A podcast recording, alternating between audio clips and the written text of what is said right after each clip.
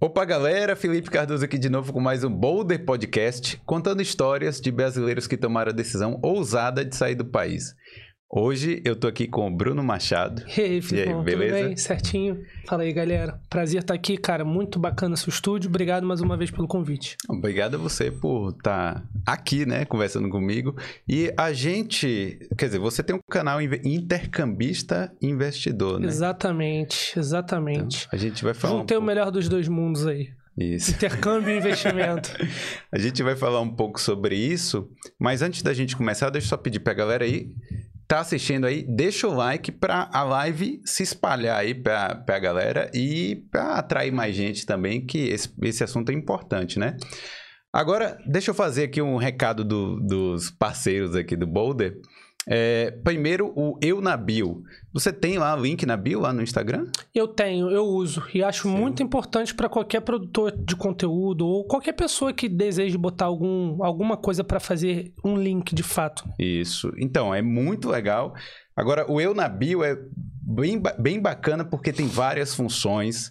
É, é bem customizável, mesmo a versão grátis, né? Bem customizável. Então, é, se você é um produ- produtor de conteúdo e está precisando colocar aquele link bonito, né?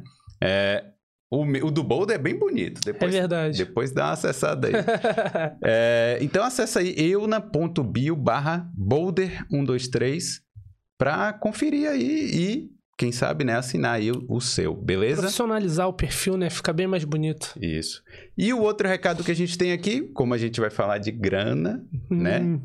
É, Isso é importante. isso é importante. E uma parte que a gente às vezes, pô, não não gosta de fazer é a questão de imposto, né? Uhum. Ninguém gosta de pagar imposto, mas para você ter o, a melhor assessoria, né, na hora de pagar imposto, para acabar pagando até menos, Menos. imposto, fala com a Lê, né? O Alê é bom demais. Tem fala. que ter um contador. Eu antes vou te interromper aqui rapidinho, porque eu vou falar para as pessoas olhando. É naquela câmera ali, né? Sim. As pessoas que investem, que botam seu dinheiro em qualquer lugar, eles têm que declarar. E declarar não é necessariamente ter que pagar. Mas se você precisar pagar, é sempre bom ter alguém competente. Ainda mais se alguém fala a sua língua, facilita muito mais a sua vida. É. Então, eu recomendo fortemente. Olha aí, Lê. Olha que, que propaganda boa. Quero um desconto, hein, Alê? É. Então, fala com a lei da WeStrive, beleza?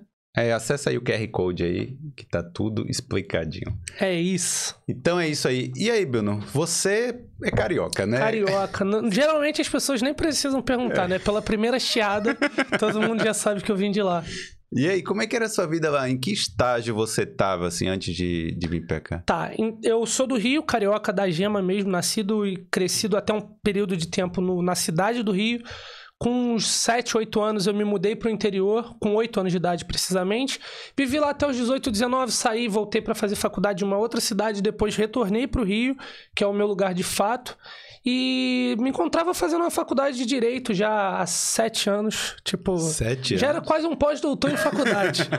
É, não gostava do curso, mas eu já trabalhava na área, já tinha uma boa identificação, já tinha uma posição interessante dentro do escritório onde eu estava. Só que aquilo não me preenchia, não me deixava feliz. E eu ganhei um dinheiro de um processo muito bom, um dinheiro que eu nunca imaginei ter na minha vida. É o que? Uma comissão do processo? Foi um É, processo, verdade, foi um processo particular que eu acabei ganhando o dinheiro todo só pra mim. Então foi uma Hum. bolada, assim, foi um processo tá pra sair agora, tipo, tá com quase 80 mil e o outro foi tipo uns 40. E quando eu recebi esse dinheiro, eu virei e falei assim, o que que eu posso fazer com esse dinheiro? E aí eu fui conversar com minha mãe, minha mãe falou, cara, porque eu sempre fui muito indisciplinado com dinheiro, eu sempre gastei tudo à torta e à direito. E aí eu falei, como é que eu posso aproveitar o melhor dos, dos mundos com isso aqui? Minha mãe falou, investe em alguma coisa de educação. Eu falei, cara, eu não tenho inglês. Mas eu queria tanto viajar. E eu pensei, pô, vou juntar uma coisa na outra. Já não estava satisfeito com o meu trabalho no Brasil. Resolvi sair. E aí vim pra Irlanda. Então a minha situação no Brasil era alguém infeliz trabalhando com o que não gostava. E acredito que muita gente deve, deve ter passado por isso, né? Afinal de contas, uma mudança tão drástica como intercâmbio, mudar de país, abandonar a família, deixar amigos pra trás, geralmente vem por conta de uma decisão mais complicada, né, no período de vida ali no Brasil. É, no seu caso, você estava insatisfeito com o trabalho em si, né? Não era, era alguma coisa situação do Brasil? Era alguma coisa assim de é, Cara, Não, até que não, até que né? não. Era mais tipo o que eu fazia ali. Eu não conseguia me ver tendo um grande crescimento. Tanto que no meio do caminho, enquanto eu trabalhava com direito, eu comecei a entrar pro ramo de cozinha também. Então eu tava tentando. O direito não era pra mim, mas eu caí naquela velha armadilha da engenharia, medicina e direito, que a maioria das pessoas que não tem convicção do que querem fazer acabam indo. Então, esse foi o meu erro. Então, trabalho, tipo, condição de vida, construção inicial de, de, de carreira de vida em geral, tava muito complicado. Então, eu preferi sair.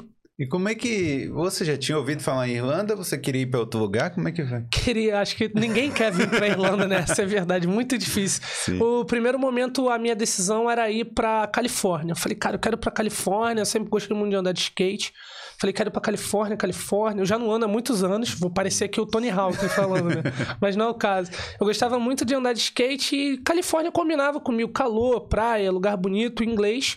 Só que aí veio a dificuldade. Tipo, ó, você até pode ir pra Califórnia, mas seu visto pode ser negado. Seu visto for negado, seu dinheiro foi embora. E eu falei, cara, eu tenho um dinheiro bom aqui, mas a minha chance de acerto é uma só. E aí eu queria ir pra Austrália. A Austrália cabia no orçamento, mas a passagem de avião era muito cara, muita distância, fuso. Falei, cara, onde é que tem outro lugar aí? Aí eu falei, vamos pra Londres. Aí Londres é insalubre em questão financeira. Eu falei, não vou de jeito Impossível. nenhum, impossível. E aí falaram, cara, tem Irlanda. E um amigo meu já tinha vindo pra cá, já tinha morado aqui. Falou, pô, Irlanda é maneirão, só venta e chove. Eu falei, ah, isso daí é tranquilo, a gente consegue passar por isso. Mas E pro carioca é difícil, velho. Nossa, foi muito complicado. No início tudo é maravilhoso, né? Hoje em dia, como eu falo, tipo, eu vivo uma relação de amor e ódio. No verão eu amo a Irlanda de paixão, no inverno eu tenho vontade de sumir daqui a cada esquina que eu ando, assim, é terrível. Sim. Mas foi, pra- foi, foi, foi, foi assim que eu conheci a Irlanda, através de um amigo e na agência de intercâmbio, porque na agência de intercâmbio que foi me, me entregue a possibilidade de vir pra Irlanda. Falei, tá, me dá só mais um dia que eu vou conversar com esse amigo, ele me deu um bom feedback. Falei, é isso aí, vamos embora pra Irlanda. E aí estamos há quatro anos e poucos meses. Mas você não pesquisou muita coisa antes? Ou... Não, aí eu pesquisei porque eu tive um período de tempo, mas entre o pagar e o escolher foi tipo tudo em três dias. Porque eu tinha o dinheiro, eu sou um pouco assim, eu sou um assim, pouco eu vou. impulsivo. É. Falei, eu tenho dinheiro, eu tenho vontade e eu vou. E eu fechei com um período de um ano, um ano e dois, um ano e quatro meses, na verdade, de intervalo até eu embarcar de fato. Ah. Então dava pra eu pesquisar bastante, separar, levantar mais dinheiro. E aí foi assim, minha pesquisa foi depois de já ter pago. Eu falei, agora não tem como se arrepender, vamos gostar. Então eu me forcei a gostar antes mesmo de vir. E assim, mas assim, aí quando você chegou já pra embarcar, você sabia situação de casa? Sim, tudo. situação- Não, aí eu já tava por dentro de absolutamente tudo, tudo, tudo, tudo. Porque eu sou um pouco assim também. Quando eu gosto de alguma coisa, me interesso, eu vou até o fundo, assim. Então eu passava metade do meu dia estudando. Então eu já sabia tudo. Eu já conhecia as ruas sem conhecer as ruas, sabe? sem estar aqui. Mas aí, como é que foi o é, aqui no primeiro momento? Cara, o primeiro momento foi muito doido, porque passar pela imigração já é algo bem, bem intenso, né? Ainda mais eu que não falava inglês Não falava direito. nada, zero, Nada, zero. nada. Minha mãe era tradutora simultânea, meu irmão aprendeu inglês sozinho.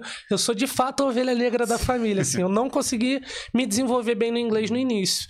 E aí eu cheguei ali no. A mulher me perguntou quanto que eu tinha de dinheiro. Eu falei 3,9999. Eu não sabia nem falar 3.900 e, e pouco em inglês. Ela me entendeu, foi um doce comigo, mandou passar. Eu entrei na Irlanda. A minha primeira reação aqui na Irlanda, na época, eu fumava cigarro. Pessoas não fumam cigarro. Eu cheguei aqui eu falei, cara, será que eu posso fumar do lado de fora? Eu- Essa foi a única coisa que eu não sabia. E eu tava 30 horas sem fumar um cigarro. Falei, cara, eu preciso fumar um cigarro. Então, minha primeira experiência aqui foi, foi tipo assim: sair, me chocar com frio, com medo do novo, com muita vontade de fumar um cigarro. E a primeira coisa que eu fiz foi encontrar um gringo e pedir um isqueiro pra ele. E aí, quando ele entendeu e me deu, eu falei, caramba, eu tô arrasando, cara. Tô, tô Meu inglês tá bom, Tô né? voando, tô, tô, tô incrível aqui. E aí Caramba. foi assim, minha primeira, meu primeiro contato aqui na Irlanda, de fato, foi um frio, cheguei em setembro, então foi uma mudança bem drástica. Vim sem casaco, sem nada. Meu sogro me deu dois casacos, assim, tipo, que um era um sobretudo e o outro era um casaco de moletom. E eu andava ridículo, parecia o Batman mendigo, sabe? Que eu usava o sobretudo por baixo e por cima usava o, o outro. Era o que eu tinha. E foi assim que eu vim. Eu vim tropeçando e cheguei aí. Então, aí você veio normal, como intercambista Uhum. tal, né? Escola, aquela coisa. E os primeiros momentos seus aqui, como é que foram? Tipo, de, de escola. Você disse que você não falava nada de inglês, Uhum. né? E quando é que você foi, tipo, acertando e começando a falar? Evoluindo. Evoluindo. Cara, então, eu vim pra Erin, né? A Erin era a escola mais baixa renda de todas e que as pessoas geralmente falavam que não era boa. Eu tenho meias ressalvas pra fazer. A estrutura da escola, de fato, na época não era boa, hoje em dia ela é bem melhor mas na época que eu estudava ela não era muito boa. Mas os professores, se você soubesse aproveitar, você ia evoluir. Então, meus dois primeiros meses, eu tava com muito gás. Então, nos dois primeiros meses, assim, meu inglês evoluiu do elementary para tipo pro intermediário, assim. E de fato eu tive um avanço bem bom. Fiquei amigo da minha professora também, que é daqui, então isso facilitou. Eu não tinha muita vergonha de falar. Eu não tenho muita vergonha. Eu chego em qualquer lugar e falo, troco ideia e vambora. E isso foi me destravando. Com três meses eu comecei a ter o, o efeito reverso. Que é o que? A gente começa a ir para aquela bolha onde só tem brasileiro, ah, a gente sim. vai se, ficando confortável, e aí, tipo, foi o momento que eu desevoluí. Você Mas... focou no início e depois você. você... É parei de ir pra aula, porque eu queria ganhar dinheiro. Tive alguns problemas psicológicos no meio do caminho ali também, um, um problema de ansiedade, dentre outros problemas, que isso foram meio que desencadeando vários fatores que me fez deixar a escola para segundo plano, que é um erro gravíssimo que as pessoas não deveriam cometer. Eu falo isso para todo mundo, tipo, você ficar muito tempo aqui sem o inglês vai te limitar e te fazer ficar sempre nessas posições de subempregos, empregos que longe de mim dizer que são ruins ou que são bons, longe disso, mas em questão de, de querer buscar uma evolução, construção de carreira, você vai precisar do inglês porque você mora num lugar onde todo mundo se comunica com o inglês. Agora você falou uma parada interessante aí, que você tava passando por uns problemas e tal. E meio que você se refugiou na, com os brasileiros, né? Tipo uhum. assim, com a galera. Isso que às, às vezes a gente reclama, né? Ah, tem muito brasileiro aqui. Foge da bolha. Foge, foge da bolha e tal. Mas no primeiro perrengue, quem é que. Foi, na, na verdade, todos os meus problemas que eu tive aqui, todos, todos. Meu primeiro apartamento que me ajudou a arrumar foi brasileiro. Hum. Trabalho que me ajudou a arrumar foi brasileiro. É, absolutamente tudo, na verdade. Mudanças de emprego, a grande maioria foi através de brasileiros. Então, esse papo de foge de brasileiro, não sei o que, é muito bonito até a página 2, né? Porque, na verdade, no fim, a gente tem que se abraçar como comunidade, a gente tem que sempre buscar crescer, tá junto ali. Porque, no fim das contas, quando o cadastro aperta, é para brasileiro que você vai recorrer, é. não tem jeito. É, essa parte é muito, sei lá, eu acho muito importante, né? Até a comunidade que a gente está criando aqui também no Boulder mostrando todo É, exatamente. Eu acho, eu acho, eu ia até te falar isso, parabenizar o, o teu trabalho justamente por isso, porque através de podcasts a gente consegue conhecer um pouco mais as pessoas e a gente vê que, cara, tem muito brasileiro bom aí e a gente sabe que nós somos bons. Tipo, eu vejo isso na própria mão de obra de trabalho dentro do, do, dos, dos empregos. Hum. Você vê que os brasileiros sempre se destacam. A gente, tipo, é muito braço forte. Então, eu acho que essa questão da gente ficar, tipo, ah, brasileiro brasileiro, tem que sair de perto de brasileiro. Eu acho errado. Eu acho é. completamente errado. A gente é. tem que se abraçar. E isso que é incrível do seu trabalho, porque você consegue trazer histórias de pessoas reais que estão tentando pro promover essa, essa visão sobre o próprio brasileiro aqui fora. E é, isso é demais. Vou, não vou chorar hoje. Não, não chora não, não chora é. não. É. Como é que foi a questão, assim, de emprego de, de é, a princípio? Porque a gente sabe, você era advogado no Brasil, não cheguei a formar, na verdade, mas. É, mas você trabalhava na área ali, Sim. né? E aí. O que que você. Você já sabia que você ia ter que trabalhar no, no, no braçal mesmo, né? Uhum. Chegando aqui. Como é que foi no, no início? Cara, meu pai me acordava todos os sábados de manhã e me mandava fazer um monte de coisa que não tinha necessidade. Então, trabalhar com braço, assim, para mim nunca foi muito problema. Mas, brincadeiras à parte, fala um emprego aqui na Irlanda que geralmente as pessoas têm. Você falar um, eu já fiz. Cleaner? Já fui. Kitchen Housekeeper, porter. kitchen porter, panfleteiro, é, ajudei em obra. Cara, eu já fiz muita coisa. Já trabalhei em padaria, frigorífico. Cara, eu já fiz de tudo um pouco. Já fiz de tudo um pouco. E foi assim, cara. Eu, tipo, fui indo, tropeçando, tentando fugir da cozinha, porque a cozinha foi algo que apareceu para mim ainda no Brasil. Fazer só essa ponte para poder Sim. linkar e, e, fazer sentido. No Brasil, quando eu tava trabalhando no escritório, uma época eu tava um pouco acima do peso, eu resolvi fazer dieta. Eu gosto de fazer dieta, comer marmitinha e tal. Hum. Você viu, né? Tipo, eu trouxe pra cá antes da gente começar. Usei o micro-ondas. Explanando aqui, o convidado chega aqui e traz uma marmita. Pelo menos Ainda não que tá trabalho. comendo aqui. É, exatamente. O- o- era o quê? Frango com... Era um peixe com arroz. Ah, sim. Peixe com arroz. E aí, tipo, eu, eu resolvi emagrecer e eu falei, cara, vou comer. E aí, um dia no meu escritório, meu escritório era muito chique. E aí, tipo, o rapaz da Copa trouxe a comida pra mim no meu prato, a comida que eu tinha feito. Um amigo meu falou: caramba, que bonito, onde é que você comprou? Falei, eu que fiz. Aí ele virou e falou assim: caramba, que bonito. Deu algum estalo na minha cabeça que eu virei e falei assim: putz, oportunidade de ganhar dinheiro pra levar pro intercâmbio. Falei, gostou? Eu tô vendendo. Ele falou: é mesmo? Eu falei, tô. Aí ele falou, então traz uma pra mim amanhã que eu quero ver. Falei, tá bom. Cheguei em casa, falei, tá, como é que eu vou levar uma marmita pro cara? Eu não tenho nada, tipo, não tenho nada pra vender. Aí eu liguei pra ele, era um amigo meu, falei, Rafael, é o seguinte, cara, Rafael, se estiver assistindo, obrigado por ter sido meu primeiro cliente. Liguei pra ele, falei, Rafa, é o seguinte, eu não tenho como, cara, eu tenho só o tapoé da minha avó aqui, que eu vou te dar e tu tem que me devolver, porque é o tapoé da minha avó, cara, tem que voltar. Falou, não, tranquilo, traz. Ele, eu levei pra ele, ele comeu meu, meu prato de comida, falou, cara, muito bom, quero 10. Ele já pediu pra semana inteira. No dia seguinte, alguém viu ele comendo, falou, falou de mim. Quando foi ver, eu tava fazendo 60, 70 quentinhos por semana pra galera do meu escritório e de outros escritórios. Voltando pra cá, quando eu vim pra cá, eu falei, cara, é isso. Tipo, o direito não me satisfazia, mas a comida sim. Eu falei, eu preciso trabalhar com comida e nada melhor do que você começar do subemprego, tipo, já dentro da cozinha, que eu vou crescer lá dentro porque eu tenho uma habilidade. Hum. Falha minha. Comecei a trabalhar com indianos. Os caras só faltavam me enfiar dentro da coifa. Caramba. Tipo assim, eles saíam da cozinha na hora de limpar e deixava tudo pra mim. Eu me ferrei de verde e amarelo. Então, minha primeira experiência com cozinha, que era algo que eu tinha certeza que eu ia amar, falei, opa, não é isso que eu quero. E aí eu fui pra todos esses subempregos, mas todas as oportunidades de emprego que me apareciam acabavam sendo na cozinha. Então eu voltava. Tanto que agora eu até comentei com você, meu último emprego eu tava trabalhando com o Sakai, eu era assistente dele lá no restaurante Sim. e trabalhava também no backpage, tipo, como pizzaiolo lá. Então, cozinha é algo que sempre me chamou, mas ainda assim eu não sei se essa é a minha maior vocação. E quais, qual é, assim, as maiores dificuldades da, da cozinha, assim, pra Cara, você? Você não tem o, quando você não é o chefe, o chefe, você não tem o controle do que você faz, você tem que fazer o que o seu chefe te manda. Então, às vezes você fala, pô, mas se eu botasse aquele negocinho ali ia ficar legal. Eu sei que ia ficar legal, mas o chefe fala, não, não é o nosso padrão. Você, tá bom.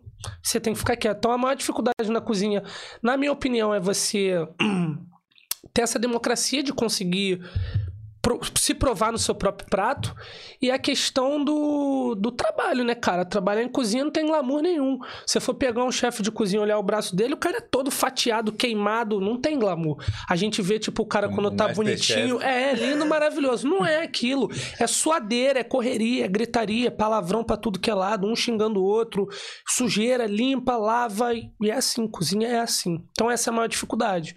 A questão do, de você poder produzir algo seu e a relação que é pauleira. Mas a então a paixão pela comida acabou. Não acabou, não acabou. Eu continuo gostando, mas eu não sei se eu gosto para os outros. Então, tipo, fatalmente, se um dia eu abrir alguma coisa minha, ou eu puder administrar, tipo, de repente, chefe, eu sendo o administrador, é- eu acho que eu, eu, eu lidaria melhor com isso, assim. Mas ser subordinado, eu acho que é isso também um pouco, cara. Eu tenho uma cabeça muito empreendedora, eu tenho uma cabeça muito visionária para empreender. Então, eu acho que ser funcionário, ser alguém, tipo assim, abaixo, não que isso seja um problema, mas eu não nasci para ser uma pessoa, tipo assim, que trabalha para os outros. Eu tenho, por pré-determinação, vontade de criar as minhas próprias coisas. E isso esbarra um pouco com a questão de trabalhar para alguém. Então, quem sabe mais pra frente eu não abro o meu próprio restaurante aí. É porque você, é porque às vezes você vê as ideias que você queria ter, mas não consegue implementar, né? Implementar, exatamente. É. E, tipo assim, você, como é que surgiu essa parada de, de, de investimento, né? Investimento. Cara, como eu falei no início, né? Eu. ma- Mas vou voltar um pouquinho antes, como eu Sim. te falei, minha cabeça é muito empreendedora. Eu, com oito anos de idade, fazia capoeira, essa história é muito boa. Fazia capoeira e minha mãe comprava muito DVD. Naquela época, DVD era caríssimo. E minha mãe comprava os piratões mesmo, sem essa. E aí eu comecei, tipo, a chegar na capoeira e nego falava de tal filme. Pô, eu vi ontem com a minha mãe. Sério? Onde é que ela comprou? A minha mãe comprou em tal lugar. Pô, me empresta aí. Eu comecei a emprestar DVD. E aí eu virei e falei assim: peraí. Tem uma oportunidade de eu ganhar dinheiro aí, igual a comida com meu amigo, começou muito antes, quando eu era pequeno. Eu falei, tem uma oportunidade de ganhar dinheiro. Aí o que que eu fiz? Eu peguei todos os filmes, sei lá, de 2000, aí catalo- catalogava, catalogava, tipo, os de 2000. Aí 2001, 2002, tipo, ia botando as datas e cada um tinha um preço. Perdão. Sim. E cada um tinha um preço. E aí eu comecei a alugar, alugar, Sim. alugar os DVDs para as pessoas e comecei a ganhar dinheiro. Então, tipo, desde sempre eu sempre tive essa veia meio empreendedora. E aí o investimento foi basicamente dessa forma. Embora eu sempre tinha, tive essa cabeça empreendedora, eu era ao mesmo tempo um maluco com dinheiro. Eu só queria saber de me divertir, beber, zoar e pronto. E quando eu vim pra cá, o cenário fica um pouco diferente, que a gente fala Sim. intercâmbio, é zoeira. Só, cara, a minha referência de intercâmbio eram os meus amigos do meu trabalho, onde só tinha galera com dinheiro. Então, pra eles era, foi, foi muito divertido. Pra mim, intercâmbio era outra parada. Então, Era quando- aprender a se virar. né? aprender a se virar. Porque, tipo, eu não poderia ligar pra minha mãe e falar, mãe, paga meu aluguel aí, me manda mil euros, sete mil reais aí pra você pagar, porque eu bebi demais. Minha mãe ia falar, volta. Tipo, não tem como eu te ajudar com esse dinheiro. Então eu aprendi por necessidade a necessidade de aprender a juntar dinheiro, né?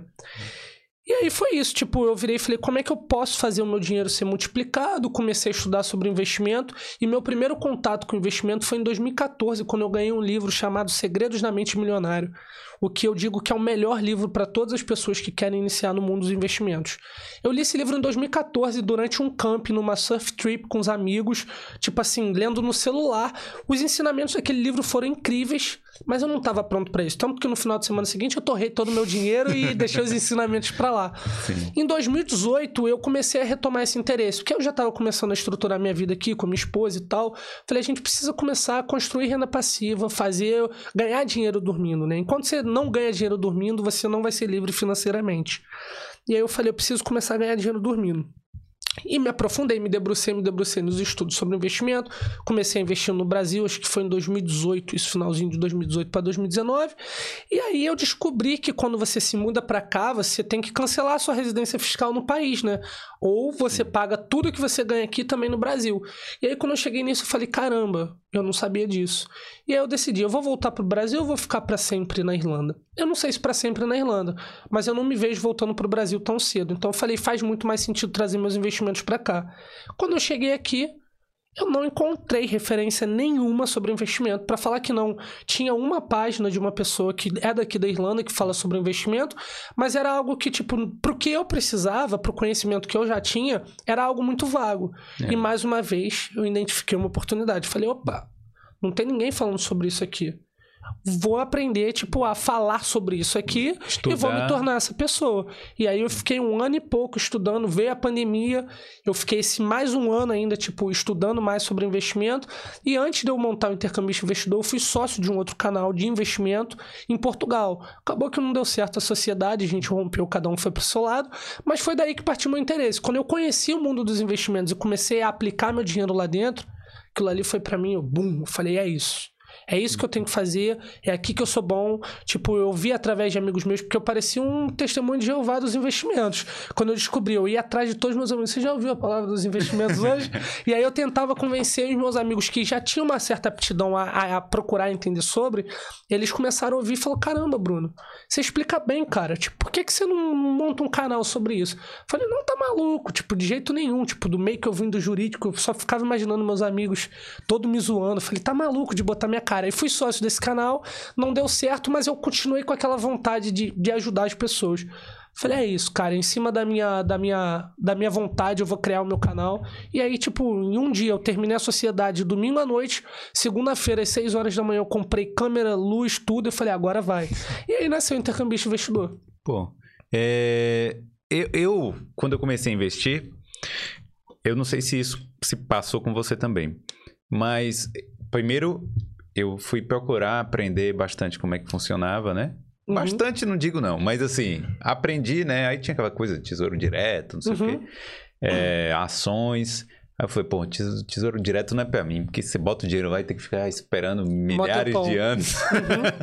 e a ação você você vê o retorno mais fácil. Mas bom, mas não é, não é esse o caso. Deixa eu, deixa eu falar. As pessoas com quem eu, eu falava, né, comentava essa questão de, de investimentos, as pessoas falavam, ah, legal, como é que eu, como é que eu entro nessa? Mas sei lá, não juntava dinheiro, tinha, tinha muita dificuldade antes de, de chegar, chegar né? lá. Como é, como é que você vê isso, assim? Porque realmente tem gente, assim, bom, primeiro, não vamos, eu não tô falando de quem ganha o salário mínimo, porque aí já não tem como mesmo, tal. Primeira questão, dificuldade de ganhar mais dinheiro, Uhum. que já é uma dificuldade em si, né? É, E depois, a, a pessoa que ganha dinheiro, dificuldade de juntar. sim. Então, eu, eu tenho dois pontos sobre isso. Eu tenho o ponto, tipo, o ponto bonito e o ponto real. O ponto bonito é o que a gente escuta os gurus financeiros falando aí. Se você ganha um salário mínimo, tem dois filhos, você consegue separar 100 reais pra investir todo mês. Isso é balela. Você não vai chegar pra uma mãe que, tipo, que tá trabalhando, que quase não vê seu filho, que quase não tem dinheiro pra se alimentar e falar, não, separa 100 reais que você consegue. Cara, isso é bobagem, tipo, não consegue. E se conseguir, vai ser em troca de alguma coisa que não vai valer a pena. Então, a verdade, é, Warren Buffett, que é um dos maiores investidores de todos os tempos, no caso, o maior mesmo, ele fala que pra gente ter o sucesso financeiro, a gente precisa de três coisas. A gente precisa gastar menos, ganhar mais e investir melhor nosso dinheiro. E como é que a gente faz para fazer isso tudo? Gastar menos automaticamente é ter controle financeiro. Se você ganha 2 mil, você não deve gastar 2 mil tipo, para sobreviver. Você precisa viver um degrau abaixo. Porque se você ganha 10 mil e gasta 10 mil, você é pobre. Você não tem dinheiro. Se você ganha e gasta tudo, você é pobre, você não tem dinheiro. Então a primeira coisa, viver um degrau abaixo do que você consegue, ganhar mais dinheiro. Aí é a parte que a gente pode botar no âmbito bonito e no âmbito real de novo. É fácil ganhar mais dinheiro quando você não tem alguma habilidade ou qualquer predisposição ou tempo para conseguir fazer mais dinheiro? É. E aí você vai ter que adaptar a cada caso. Mas a vida é dura. A vida é difícil. Como eu te falei, Os eu tra- problemas vêm. os problemas vêm. Então, tipo assim, você precisa, de certa forma, saber o quanto você quer isso mesmo. Eu quero prosperar financeiramente. Então, automaticamente, vou economizar mais, vou buscar mais formas de ganhar dinheiro. Como exemplo que eu te dei da cozinha. Eu trabalhava com direito, tinha um emprego bom, no escritório bom. Eu comecei a fazer comida fitness pra galera pra complementar mais renda e ganhar mais. Precisava? Não. Mas aquilo ali foi suficiente pra eu conseguir manter meu padrão de vida e ainda juntar dinheiro pra poder fazer meu intercâmbio. Então foi excelente. E o terceiro ponto que eu falo, tipo, que é o investir melhor, é fazer os investimentos certos, porque às vezes te sobra 40, 50 euros por mês. Cara, não tem como você investir. Até tem você como investir 40, 50 euros. Mas, Mas o que, o que eu te retorno é aconselharia? muito baixo, É né? muito baixo. O que, que eu aconselharia você fazer? Cara, faz um curso. Tipo, isso é investir melhor. O investir melhor não necessariamente está sendo atrelado a stocks, ETFs, REITs, que são classes de ativos do mundo dos investimentos. Talvez o investimento melhor seja um livro, talvez o investimento melhor seja um curso, algo que vai te capacitar a ganhar mais dinheiro de fato. Então, essas três coisas atreladas vão te trazer a liberdade financeira e conseguir com que seus objetivos financeiros também sejam alcançados mais fácil. É, tem gente que, que tem uma ilusão, porque justamente essas corretoras lá falavam, ah, invista com 100 reais. Pô, com 100 reais você vai ganhar 105 reais no final do ano, É. entendeu? Se, vo se você investir Dependendo no... do que. É, exatamente. E- No, no Tesouro Direto. Ele não gosta da renda fixa Não, mesmo. não. E, e É do meu depois- time, eu também não gosto muito, não. Não, e depois, vamos supor aí, ah, Bitcoin, Bitcoin, não sei o quê. Se você tivesse, se eu tivesse ouvido o Daniel Fraga lá em 2012, Uhum. Aí sim. O Bitcoin é um dos maiores arrependimentos da grande maioria dos investidores, da É. grande maioria. Mas agora, você aí investir 100 conto, 200 conto em Bitcoin, também você não vai ter, não vai triplicar de Pode até É aquilo, triplicar. se seu dinheiro sobra, é, é tudo baseado em cima da divisão financeira, né? É aquela questão, tipo, se você. Você não deve gastar mais do que 50% a 60%, e os 60% eu boto só nesse caso aqui na Irlanda, porque a questão de moradia é muito cara. Então, os nossos gastos essenciais devem estar dentro dessa casa de 50% a 60% de todo o seu salário. E o que seria isso? Se você ganha mil, você deveria, tipo, gastar 600 no máximo com seus gastos essenciais.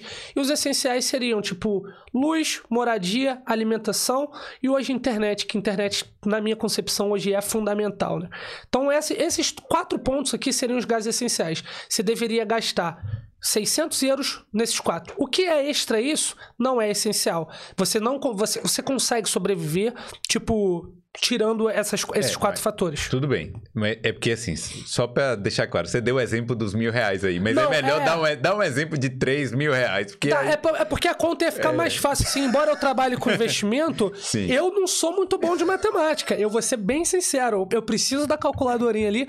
Investimento, você não precisa ser um grande matemático. Sim. Você precisa entender o que você está fazendo. Então eu sempre utilizo a calculadora. Vamos manter Não, o. mas é, mas é porque é um exemplo mesmo, né? Porque um não, exemplo, Não estamos dizendo que, que tem, tem que mil fazer reais isso. vai viver não, com 600. Não, não existe, não existe, não existe. Mas se for o caso, por exemplo, se você é um estudante aqui, em muitos casos você não consegue, às vezes, 40 horas de trabalho, você vai ter que se virar com aquelas 20 que você faz, um pouquinho a mais ali, vamos botar os mesmos mil. Você, independente se você investe ou não, você deve, no máximo, botar os seus gastos essenciais em 60%. Os outros 30 barra 20% deveriam ser destinados aos investimentos.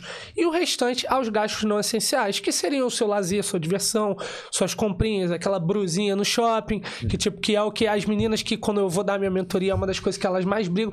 Mas cara, como é que a gente vai fazer pra, tipo, pra comprar as coisas, so- sobrar dinheiro? Falou, lembra o que eu falei pra vocês sobre investir melhor, ganhar mais? Se não tá sobrando dinheiro pra você gastar, você precisa fazer uma renda extra para captar mais dinheiro e investir.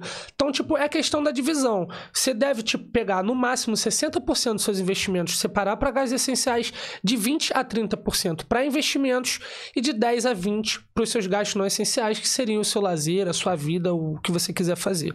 Você fazendo essa divisão, tipo, de acordo, se você ganha mil, três mil, cinco mil, dez mil, vai fazer com que você consiga investir bem, consiga separar um bom rendimento tipo para os seus investimentos, você vai conseguir viver com uma qualidade de vida talvez inferior que você conseguisse se você não investisse, mas é aquilo, você paga a sua conta de luz, não paga? Você paga a sua conta de internet. Por que, que você não vai pagar o Felipe de daqui a 20, 30 anos? Investir é sobre isso, é você conseguir alcançar sua liberdade financeira daqui a 20, 30 anos. Porque, torno a repetir, se você paga a conta de todas essas coisas que hoje é importante para você, por que você não vai pagar você, que é a pessoa mais importante que deveria existir? Entendeu? Então é mais ou menos É, assim. É, não, é tipo. É engraçado, né? Que a gente realmente tem essa mentalidade de, ah, eu ganho 10, se eu ganho 10, eu vou gastar os 10. Agora, No Brasil, às vezes as pessoas gastam 12. Ganha 10, gasta 12, aí vira cheque especial, quando vai ver, pum. eu vi um, um meme hoje que, foi, que era assim, né? Se eu ganho mil e meu limite do cartão de crédito dois mil, eu ganho três 3 mil. mil. e o pior é que muita gente acredita nisso, cara. Muita gente acha Muita que é gente assim. acredita. Agora, eu vou te dizer, no Brasil, vou, vou dar números reais aqui. No Brasil, eu ganhava, meu último salário lá, 2.500, Uhum. né? Quando eu comecei a trabalhar aqui, de... eh, Assim, eu ganhava 2.500, sobravam 500 reais. Uhum. Depois que eu pagava todas as minhas contas. Pô, sobrava bem até. É. Mas assim, aqui, quando eu comecei a trabalhar aqui e tal, é, eu ganhava os mesmos 2.500 Uhum. euros. Pô, Né? muito bom. Meu dinheiro Livre quadruplicou. Não, não. Ah, tá. Bruto. Ah, tá. O di- Meu, meu dinheiro quadruplicou na época, né? Sim. Hoje seria seis vezes. né? Seria bem melhor. E na época, eu conseguia sobrar mais de mil euros. Tipo assim, então, minha vida, o meu patamar de mudou muito, Completamente. né? É, e aí sim, que na época eu não investia, eu só guardava, Uhum. né? Quando eu ganhava no Brasil, eu só guardava, não conseguia investir. Uhum. E aí, quando eu cheguei aqui, que aí deu aquela melhorada, aí sim eu Surgiu a necessidade de investir, entender um pouco mais de entender um pouco mais. investir. Porque tem a questão da reserva de emergência também, né? Que muita Sim. gente é, Negligencia. E negligencia. sem a reserva de emergência, você não deveria começar a investir. É. E o princípio da reserva de emergência, como o próprio nome já diz, é para emergência. Lembra esse cálculo que a gente fez agora há pouco sobre os gastos essenciais? A sua reserva de emergência deve trabalhar em cima desses gastos essenciais. Porque como é que funciona? Se, por exemplo, sobrava esses mil para você, seu custo de vida é mil. Automaticamente você vai precisar de no mínimo seis meses do seu custo de vida ressalvado. No caso, tipo, você vai precisar pegar esses mil e transformar ele em seis, juntar seis mil, e esses seis mil seriam a sua reserva de emergência. E as pessoas falam, pô, mas pra que eu preciso de uma reserva de emergência? Porque imagina, Por quê? sei lá, tem algum caso de Vai enfermidade. merda. dá Alguma alguma hora merda, vai dar exatamente. merda. Sempre dá, sempre dá algum problema, algum parente, alguma mãe que precisa de alguma coisa, alguém, uma esposa, um É. amigo. A gente que mora aqui, uma hora vai precisar pegar um avião e... Exato, ir pro Brasil do nada, ou simplesmente, tipo, aqui acontece muito das pessoas terem uma casa e amanhã não tem mais. É. Tipo, descobrem que tem alguma coisa errada, o governo vai, bate no landlord, o landlord simplesmente fala, rala todo mundo, você tá na casa, na rua, sem o seu calção muitas das vezes, como é que você faz? Sem o calção, você vai vender... calção com U. É. Se você. Mas às vezes você fica com calção na mão Na mão. mesmo também. Então pode ser com U e com L, depende do seu ponto de vista aí. Mas o, a questão. Não, que isso, foi, foi boa, foi boa. Foi uma boa sacada. Mas. Sim, O- aí você tem que ter reserva de emergência. Tem que ter causa reserva de emergência, porque se você tiver precisar ter algum desses gastos, qualquer coisa do gênero, você não vai precisar se desfazer dos seus ativos. Porque é aquilo, a gente deve investir com a mentalidade. Existem vários modelos de investimento. A metodologia que eu trabalho é investimento no longo prazo, focando, tipo, como se fosse uma, uma previdência. Tipo, os meus investimentos serão, tipo, os que vão me pagar como se o governo estivesse me pagando no futuro quando eu tivesse aposentado. Então, investindo no longo prazo, quanto mais você utiliza o tempo a seu favor, mais os juros compostos vão trabalhando a seu favor e isso vai fazendo com que a bola de neve dos seus investimentos vão crescendo, crescendo, crescendo e sua renda passiva fique cada vez maior. Assim, tem muita gente que é leiga, que não entende o que, é- que são juros compostos. Uhum. Porque é a questão, né? De, o, o dinheiro aumenta, aí depois a. Como é que é? juros- Os juros Eu tenho incidem um sobre exemplo o... muito bom que todo mundo consegue entender, ainda mais nós brasileiros que a gente adora se endividar. Vamos pegar o exemplo dos juros compostos errado. Sabe quando você pega aquele cheque especial no banco? Que você tem que pagar 500 reais no mês para o banco e você simplesmente não conseguiu pagar os 500. No mês seguinte, vai incidir tipo 10%, mas aqueles 10% vão ser em cima do, de- do valor total, dos 500. Pum, vai ser o valor X. No outro mês, os juros vai ser incidido em cima dos 500 e mais os juros que acumulou naquele primeiro mês. Então, no próximo mês, ao invés de você pagar 10% em cima do, no caso seria 50, você vai pagar tipo mais, porque vai ser incidido em cima do valor total, mais os juros que já tinha corrido no mês passado. Sim. Os juros compostos do bem, que é o que a gente deveria usar a nosso favor, são os dos investimentos que funcionam basicamente a mesma coisa. Quando você tem uma ação em determinada empresa, você é dono daquilo. E você sendo dono daquela empresa, você tem participação nos lucros dela. E quando ela, ela reparte os lucros entre os acionistas, entre os investidores que sejam, você pega esse valor dos dividendos, que são conhecidos como dividendos, esses lucros para os acionistas são chamados de dividendos, você vai pegar esse lucro e você vai reinvestir junto com aqueles 30% inicial que eu te falei que você deve separar para investir todos os meses na sua carteira previdenciária. Então você vai juntar esses juros aqui, que seriam os dividendos que foram pagos para você, mais o seu aporte. E o que, que acontece com o longo prazo? O valor dos seus aportes, o valor que você vai recebendo de dividendo, ele vai somando em cima um do outro, em cima um do outro, em cima um do outro, e isso vai fazer com que a bola de neve seja muito mais rápida. Quando você olhar 10, 20 anos depois para frente e você olhar para trás, você vai ver que tipo o que você ganha de dividendos hoje já é mais alto até mesmo do que o que você que aporta. você tá colocando. E quando isso acontece, você vê que os juros compostos está trabalhando a seu favor e que você conseguiu atingir o seu magic number, que é o que você consegue comprar ações com o próprio dinheiro que as ações te pagam. Então, os juros compostos é esse efeito, é o juros sobre juros em cima do que você ganha, do que você Isso. gasta muitas das vezes também. Pessoal do chat, diz aí se vocês entenderam aí a explicação. É, eu se gostei. ficou, con- se bom. ficou confuso, eu, É. eu tenho uma forma de melhorar isso daí. Eu tenho diversos vídeos explicando isso, tipo, de forma desenhada. Tenho também minha mentoria, tipo, onde É, tipo, fala, as pessoas. sua, fala aí da Vou, sua vou, vou aproveitar aqui. Inclusive, tipo, eu resolvi fazer uma promoção. As Olha. primeiras 10 pessoas que me procurarem aqui, falando que me viram pelo canal do Boulder, eu vou dar 30% de desconto nos três módulos que eu tenho. Que seria descontaço, cara, É. porque é uma é muito tempo. Tipo, uma mentoria, tipo, se eu for dar individual com você, são de 6 a 8 horas do meu dia. Então é muita coisa. Então eu sano todas as suas dores. E depois que acaba a mentoria, eu teoricamente deveria, tipo, deixar a pessoa ir sozinha, mas eu não consigo. Eu sou o tipo de pessoa que eu, eu gosto de, de ajudar de fato. Então eu, eu pego a mão da pessoa e falo, pô, ainda tá com alguma dúvida de alguma coisa? Então meu trabalho não acaba. Então 30% é um belo de um desconto. Sim. Então as primeiras 10 pessoas que me virem pelo Boulder, fala, ó, vi você pelo Boulder, tipo, me mostra, tipo, que você vi, veio, viu por aqui, que a gente vai liberar esse, esse descontão pra vocês. E dentro da mentoria eu, eu- eu explico de uma forma muito melhor do que essa, porque, tipo, eu consigo mostrar através de tabelas, de gráfico, tipo, como funcionam Sim, os juros e a coisa compostos específica da pessoa coisa específica. também, né? É um módulo. A gente vai usar. É basicamente os juros compostos, é um submódulo dentro de uma Hum. categoria que eu utilizo dentro da minha mentoria. É, Qual é a. Eu quero fazer uma pergunta meio.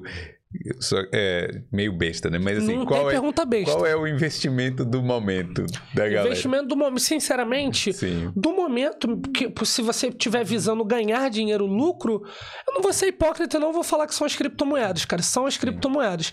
Mas aí a gente tem que pensar muito bem o que, que é o investimento do momento. Qual o risco que esse investimento traz pra gente? Criptomoedas é completamente estável. Então, tipo, talvez não seja do momento se você não sabe o que você tá fazendo. Então, investimento do momento é um investimento que você se sente seguro enquanto você bota seu dinheiro.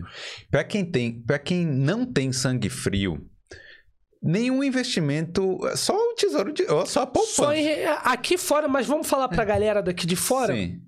Felizmente a pessoa vai ter que deixar o dinheiro parado numa savings. É, Porque não tem nem rendimento. A agenda fixa aqui é, algo. É, fa- falando nisso, só enquanto você, você entrou Uhum, nesse assunto, que eu ia falar antes, mas acabei esquecendo. Porque assim, quando eu comecei. É, quando eu comecei a juntar dinheiro e tal, eu já tava com um dinheirinho, né? Aí eu falei assim. é, cheguei no trabalho. Foi alguém falar. Alguém foi no meu trabalho falar sobre pensões, né? Sobre, porque aqui no- nos trabalhos aqui na Irlanda, às vezes, algumas Eles empresas. pagam uma parte. É, eles- você dá lá 5%, aí eles- a empresa 20 que contribui seja. com, Uhum. com mais, né? Na minha, no meu caso, não contribuía, mas foi uma empresa para conversar, para tentar ver um fundo de, de pensão, né? Uhum. E aí eu falei, eu falei, pô, mas como, como é que é, como é que funciona isso? Vocês vão investir em ações? Porque eu, eu queria investir em ações Sim. aqui. Sim. Ah, ninguém sabia de nada, ninguém entendia como é que funcionava e blá blá blá. E o cara, o, especialista não entendia. E esse é o grande perigo de contratar alguém pra investir pra você, né, cara? É. Até independente, tipo, no caso desse é só sobre o investimento sobre pensões e tal. É. Mas até mesmo quando você contrata alguém pra investir dinheiro pra você, acaba sendo um pouco perigoso. Tem uma frase que eu adoro utilizar que é o que engorda o gado são os olhos do dono. Então, por mais que o conhecimento que eu tenho de investimentos provavelmente é um pouco maior do que o seu hoje, mas o jeito que eu cuido do, do, do seu dinheiro é completamente menos cuidadoso do que o que você cuida, porque Isso. você sabe exatamente onde vai te doer, o que, é que te aperta. Então, por mais que eu tenha conhecimento sobre investimento, às vezes você com menos, mas você sabendo minimamente o que você está fazendo, vai ser muito mais confortável para você ver seu dinheiro sendo aplicado para aquele fim do que você dando na mão de alguém e esse alguém aplicando Isso. de uma forma que você não entende como funciona. É, mas aí, no, no caso aqui que eu, que eu tava pensando também, é porque assim, o- os irlandeses também não têm essa cultura de investir em Não tem. ações e nada desse tipo. É normalmente assim, eu, eu tô vendo agora a gente investindo em Bitcoin, Sim. né? Mas só que antes era só colocar o dinheiro na poupança e comprar uma casa. Sim. Né? Que é o maior investimento, Investimento aqui, daqui. é comprar uma casa. Não é isso? No, no Brasil, Brasil é. A galera tá entrando misto, né? O agora. Brasil, a gente agora tá melhorando um pouco, graças aos influenciadores, inclusive financeiro, que a gente tem. Mas o Brasil ainda sangra demais. Tipo, o dinheiro na poupança é algo absurdo. A quantidade de dinheiro que tem de pessoas no Brasil. Dinheiro parado, né? É per- parado, para- perdendo valor. para inflação. A gente tá vendo o real desvalorizando a cada vez mais. Então, tipo, acaba sendo algo bem, bem doloroso. Mas já tá melhorando. Aqui na Irlanda, a gente de fato tem muitos esses problemas com, com os irlandeses também. Alguns, obviamente, tipo, tem uma visão um pouco mais pra frente em relação ao investimento. Mas, via de regra, as pessoas de fato também não têm muito conhecimento. E os brasileiros que vêm pra cá acabam também não se interessando tanto. Então, essa é uma dificuldade, inclusive, que eu esbarro com o meu canal. Como eu falei, eu sou o tipo de cara do testemunho de Jeová dos investimentos. Só que às vezes você quer falar pra uma pessoa que não quer te ouvir, ele só quer fechar a porta na sua cara. Então é bem difícil você conseguir mudar essa, essa, essa mentalidade, que é algo cultural, né? A gente trouxe do Brasil, juntou aqui na Irlanda, que também é assim, fica difícil. As pessoas acabam meio que fazendo esse tipo de investimento mais em moradia, esse tipo de investimento que. É, o investimento em moradia aqui faz muito sentido, mas é aquela coisa, né? Por exemplo, se der um, se você só tem a sua casa, se você não tem nenhum outro dinheiro guardado, Uhum. deu uma merda muito grande, você precisa da grana amanhã, Amanhã. você não consegue. Não consegue, ou você vai ter que vender sua casa tipo a preço de liquidação maluco. Imagina, pensa comigo, sei lá, sua mãe, Deus me livre de acontecer alguma coisa, mas ela sofre um acidente, tipo assim, ela precisa fazer uma cirurgia de vida ou morte, precisa de 150 mil reais. Você sabe que se você vender sua casa, você vai ter 150 mil reais. Mas imagina você ter que vender sua casa, tipo, que daqui, que seria tipo uns 350, 400 mil euros por É. 150 mil reais. É. Aí você consegue vender de forma rápida. É, mas em ainda cash, assim, né? Mas, cash, mas mas fora- ainda assim, cara, é muito, é muito perigoso esse tipo de investimento fixo, né? Porque uma das outras coisas que eu sempre falo sobre os investimentos é o que você deve ter, tipo, sempre em mente é a diversificação. Porque como a gente investe no longo prazo, tem uma regra que se fala, né? Tipo, que é a lei de Pareto, que 20% dos seus ganhos vão vir. Aliás, a gente pega um todo de 100%.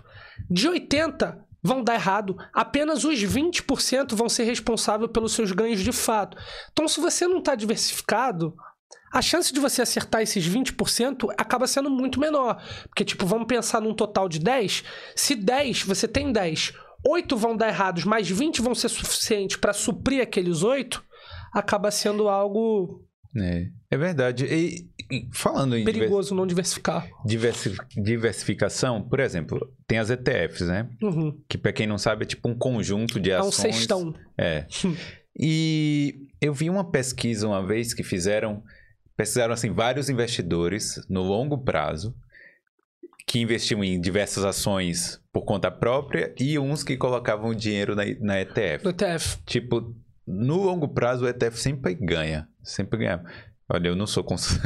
Sabe aquele, aquele textão assim? Eu não sou Eu não sou consultor de consultor. intercâmbio ou de, de investimento, investimentos. por favor, não, não leve em É, consideração. não, não é uma recomendação. Não é uma recomendação. Perfeito, perfeito. Cara, então, é, isso acaba sendo. Eu, eu precisaria ver esses dados de fato, porque a gente tem empresas e empresas, né? Tipo, porque o ETF geralmente ele replica alguma coisa, replica um índice. Por exemplo, o SP 500. Ele é um índice que informa quais são as 500 principais empresas dos Estados Unidos. Então, se você compra um papel do ETF do SP 500, você tá levando, você compra um ETF do SP 500, você tá levando essas 500 empresas dentro desse fundo, que no caso seria o ETF. Então vamos segurar essa informação aqui. Mas aí a gente pega uma empresa, sei lá, nos últimos 10 anos a gente vai pegar todas as big techs, Google, Apple, Facebook, e comparar com a S&P 500, eu sinceramente não sei, não sei, posso estar falando besteira aqui, mas eu não sei se a gente for comparar essas principais empresas de tecnologia com o índice do S&P 500, que é um dos principais do mundo, se, se perde de fato. verdade. Investimento no ETF é muito mais seguro, porque funciona através de uma administração passiva. Então pensa comigo, eu administro aqui o ETF. Só que eu sou um cara fora da curva de entendimento sobre investimento. Você é só o Felipe, que entende mais ou menos ali como funciona.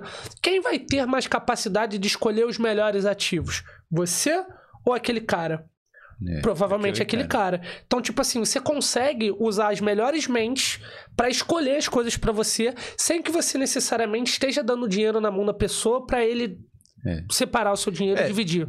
E, e tem uma coisa, por exemplo, se uma empresa desse do S&P 500 é, quebrar, Não tem problema. não tem problema, Porque né? tem mais 500 e tanto. Óbvio que cada uma tem um peso dentro da Sim, carteira, sim. mas se a gente for falar nas top 10, dificilmente aquelas top 10 que têm um peso maior vão quebrar. Até porque hoje em dia as principais empresas estão atreladas ao setor de tecnologia, então não tem muito a chance de quebrar. Teria que o sistema tecnológico colapsar, alguma coisa do gênero. Só que aí a gente já tem um problema muito maior do que, tipo, somente um investimento. vai Exato. tá andando na rua. Exato, é zumbi, É. coisa do gênero, né, assim. Então, Caramba, se falando de tecnologia, que eu tava vendo o seu vídeo hoje, né? Uhum. Falando nisso, galera, se inscreve aí no Intercambista. é, eu soltei um vídeo hoje, depois de muito tempo parado. E se inscreve aí no Intercambista Investidor no YouTube também. É, tem no Instagram e no YouTube, né? No meu link lá. No Entra no linkzinho do, do, do, do, do Instagram, que lá vai ter todas as minhas páginas. Isso. E você tá falando do metaverso. Uhum. Que, tipo, a galera tá começando. Vem cá, assim, porque eu não. Sinceramente, eu não pesquisei muito sobre o metaverso. Eu vi Aham. alguns vídeos de. é, de renders que estão fazendo, que tá um negócio assim impressionante. Tá mas loucura. não sei se você conhece. Conhecia o Second Life na, na época lá? Second Do- Life. Não, de nome assim não tô recordando. Tinha um, um mundo virtual que era o Second Life, que era tipo um, um jogo que Tipo, você. você jogava tipo Mu, essas coisas assim? É tipo um. Sabe, tipo um jogo de mapa aberto. Aham. Só que você vai lá, você escolhe seu avatar e tal. Sim. O metaverso parece que é a mesma coisa que isso. É os de jogos, a gente tá falando, tipo, cara, é porque o metaverso. Eu, eu tô me aprofundando mais nesse estudo sobre o metaverso agora. Então, talvez algumas coisas que eu ache, talvez não estejam 100% certas, porque eu tô me aprofundando. É algo muito novo até para quem tá inserido no meio. Então, a minha, o meu conhecimento sobre o metaverso hoje, ele, o que a gente vê mais geralmente são esses jogos pay to earn.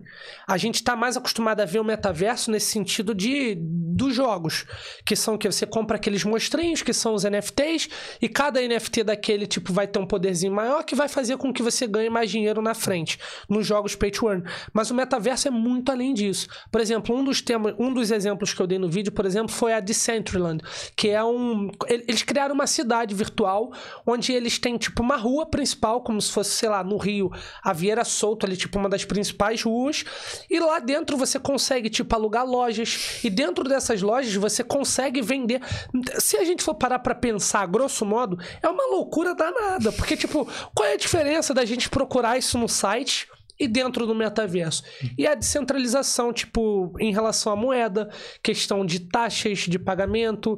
Então, tipo, o metaverso, ele, ele vai muito mais além. Mas não vai chegar uma hora que alguém simplesmente vai falar, ah, isso aqui é um uma bobagem, uma bobagem Sim, e aí vai, vai, jogos. vai deixar de valer. Porque tem gente vendendo terreno. Tem, foram mais. Esse é o exemplo do Decentraland, que é o metaverso lá, tipo, onde as pessoas compraram. Foi 2 milhões e 100 dólares que compraram tipo, em terreno. Acho que foram 116 lotes, uhum. ou 116 sublotes dentro desse terreno. E é uma loucura esses valores. para mim, para mim, o que me choca hoje, tipo, falando sobre o metaverso, são os valores. Porque para mim eles são completamente reais. Mas vamos pensar o exemplo aqui do das Big Techs, o metaverso aplicado por essas grandes empresas.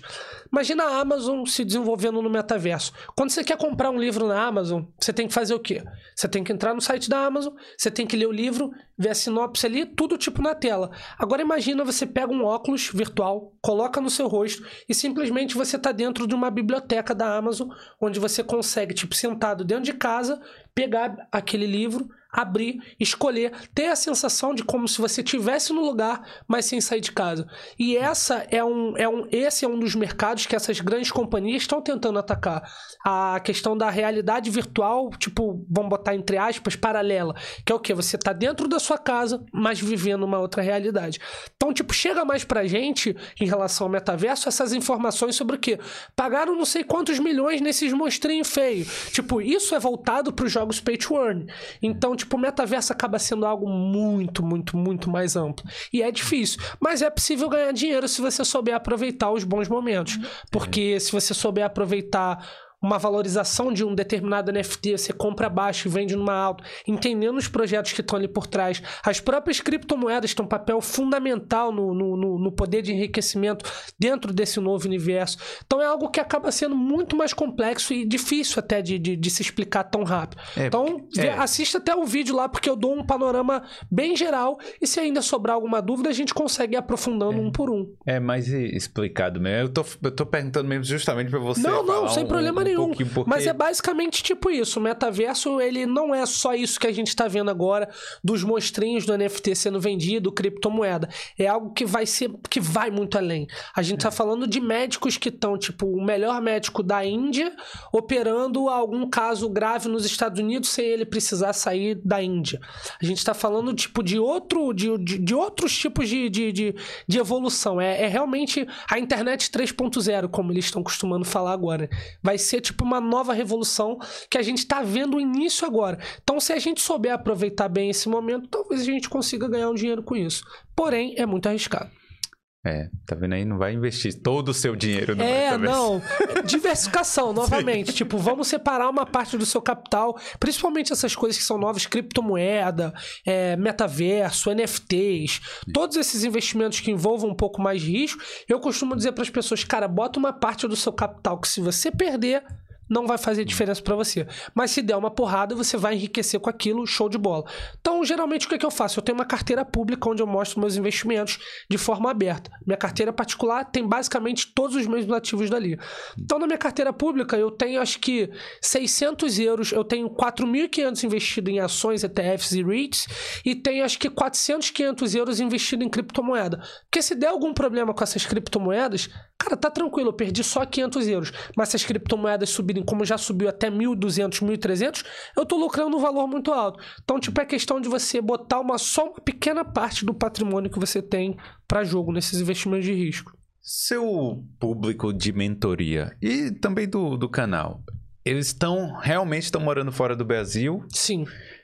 E estão querendo aproveitar a, assim, porque Fala o que você quiser aqui. Pode perguntar o que for. Você, é, eles querem aproveitar a desvalorização do real para investir lá no, no Brasil?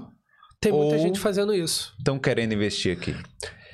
Eu costumo dizer duas coisas também em relação a isso. Investir no Brasil, quando você está aqui aproveitando essa desvalorização, pode ser algo muito interessante, porque você consegue comprar muito mais e aquele efeito dos juros compostos da bola de neve vai ser muito mais rápido do que você investindo em euro ou em dólar.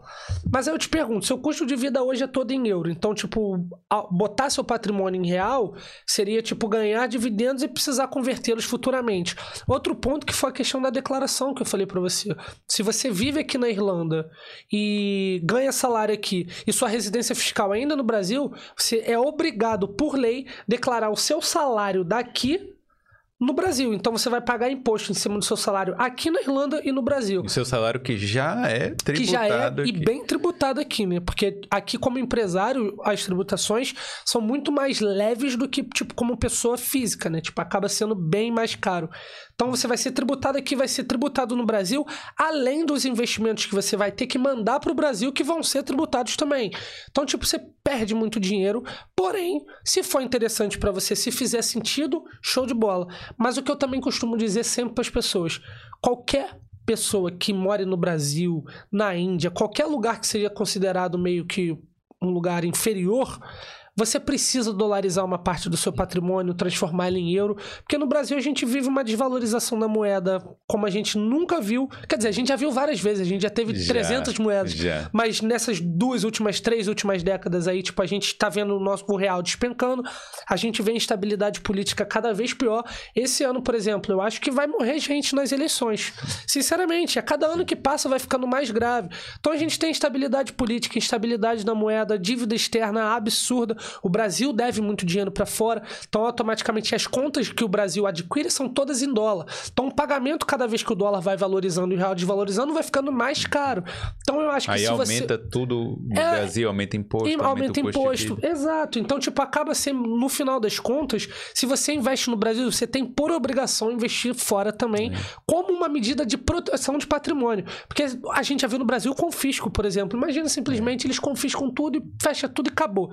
Seu dinheiro vai ficar lá. Mas se você tem uma parte aqui fora investida, tipo, em alguma alguma empresa que fora através de alguma corretora, qualquer coisa do gênero, você tem uma proteção, uma parte do seu patrimônio está livre das garras, tipo, entre aspas, do governo. E eu não estou fazendo juízo de valor de governo atual, governo antigo. Para mim, todos eles Todo é só igual, querem é que você se ferre. É. Exato. É, uma forma, me corrija se eu estiver falando muita merda. É, uma forma de comprar também moeda estrangeira e cripto já é, comp é, comprar o tipo o SDT, né? Tipo essas stablecoins. É, é você pode comprar isso daí também, é. o que eu particularmente não curto muito, cara.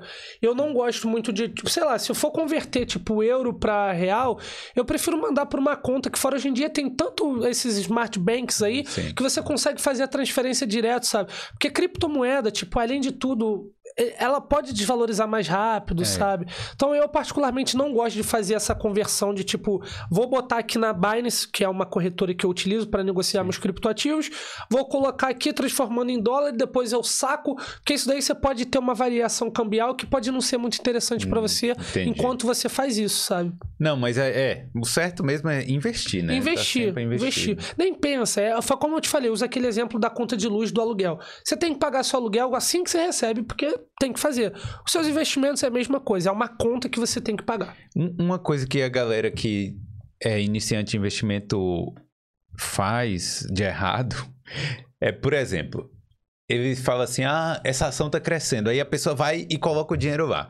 Aí a empresa tem algum baque lá, tem algum problema, aí a ação cai, aí a pessoa vai lá e tira. Ou seja, ela comprou é. na alta e vendeu na Esse é o famoso efeito sardinha, né? Que é, o, é um nome que é dado para esses tipos de investidores que eles compram na alta e vendem na baixa por desespero, porque simplesmente eles não sabem o que eles estão fazendo. Eles estão indo seguindo o fluxo de mercado. Por exemplo, tem uma frase que eu acho que é do Warren Buffett, se não me engano, que é que você deve comprar ao som dos canhões e vender ao som dos violinos. Que seria basicamente. E o que, que as pessoas fazem? Justamente o contrário. Elas vendem, tipo, no momento que a ação tipo, tá lá embaixo, porque se desespera, fala, não vou perder mais dinheiro. Quando ela tá lá em cima, eles compram. Então, tipo, onde é que vai entrar o lucro delas aí. Não funciona. Então, tipo assim, a gente primeiro, antes de investir, a gente precisa entender. E o que, que eu costumo dizer para os meus alunos, tipo, na mentoria? Como que você começa a investir na renda variável se você tem medo? Vai pelo entendimento do produto que você costuma usar. Por exemplo, a Coca-Cola. E mais uma vez, isso não é uma recomendação. Coca-Cola é um refrigerante delicioso que você pode não gostar, mas se você chegar numa roda de amigos, perguntar para 10, perguntar para 10, 9 vão gostar de Coca-Cola.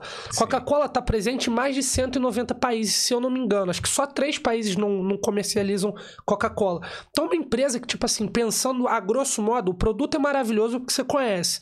Ela é gigante, ela é estável. É um produto que, tipo assim, não tem nenhum refrigerante que se compare com Coca. Tanto em valor de mercado quanto em sabor. Então, você sabe que investir na Coca-Cola é algo que, tipo assim, envolve, de certa forma, mesmo sendo em renda variável, um pouco mais de segurança por todos esses fatores. Então, antes de você aprender a analisar, contábil os documentos, aprender todas essas coisas, para saber se você deve ou não investir numa, numa empresa, principalmente quando você não tem o conhecimento, é conhecer o produto conhece o produto. Se você gosta do produto, já é meio caminho andado para você investir lá. Porque você já vai conseguir investir com a mentalidade de sócio. E é essa mentalidade que a gente tem que ter. Porque se você é sócio de uma empresa, quando ela começa a desvalorizar, você vai ficar feliz? Se eu sou o dono dela? Não, é. Claro que não. Então, tipo assim, se eu sou o sócio, eu quero ver ela andando sempre para cima não, e, e vambora. Conhecer, mas também saiba. Claro, a Coca-Cola é fácil, mas saiba como a empresa ganha dinheiro. Sim, não. Como ela. Total, total. O que ela vende. Exato. Não, todos esses fatores, assim, extra, tipo, entender qual é a empresa, os números, qual o valor dela, o que ela faz, o que ela gera pro mundo, tipo, todas essas coisas, tipo, tem que ser visto. Mas eu digo, tipo assim, quando você não tem conhecimento nenhum sobre investimento, tipo, pensa numa empresa, cara, qual, qual empresa que eu vou investir? Resolvi começar a investir hoje. Quero começar a investir. Qual empresa que eu vou investir? Ah, investe naquela empresa que fala sobre é, Furnas fala sobre, tipo, minério do não sei o que lá. Cara, eu não, não sei, sei o que, que você tá vai. falando. Tipo, agora Coca-Cola, pô, Coca-Cola eu gosto. Coca-Cola é gostoso, entendo um pouco sobre o produto. Então, esse já é um primeiro ponto para você começar a pensar e se expor à renda variável. Conhecer o produto, conhecer a empresa, conhecer o funcionamento das coisas e depois você vai se aprofundando. Obviamente, você não deve investir antes de ter todo esse conhecimento agrupado.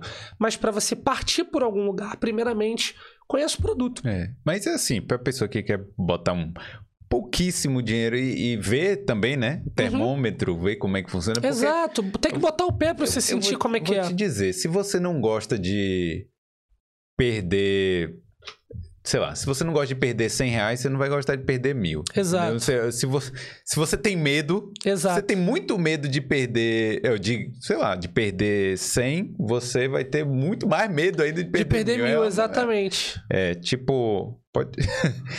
Deixa eu só ver aqui. Não, não, manda é, brasa. É Mas é exatamente isso Sim. que você tá falando. Tipo assim, as pessoas elas têm que ter essa. essa tipo, perder um pouco do medo. E é, e é como eu costumo falar: já que você tem um pouco de medo de, de, de investir em renda variável, começa pelo próprio ETF. Como eu te falei, é uma administração passiva. Que alguém vai escolher os melhores ativos para compor aquele fundo. Sim. Então, tipo, alguém com muito mais capacidade vai conseguir te ajudar nesse sentido, com certeza. Entendi. É, eu tenho uma pergunta aqui, uhum. é, mas é, é, é, meio burocrática, porque do nosso parceiro aqui da WeStrive, do Ale Amarante. ele fala assim: Bruno, boa. o que você indica para fazer quando colocamos uh, dinheiro de dividendos na conta? Devo pagar imposto? Se sim, como faço? Deve pagar imposto. Deve pagar imposto. Aí você precisa dar uma olhada.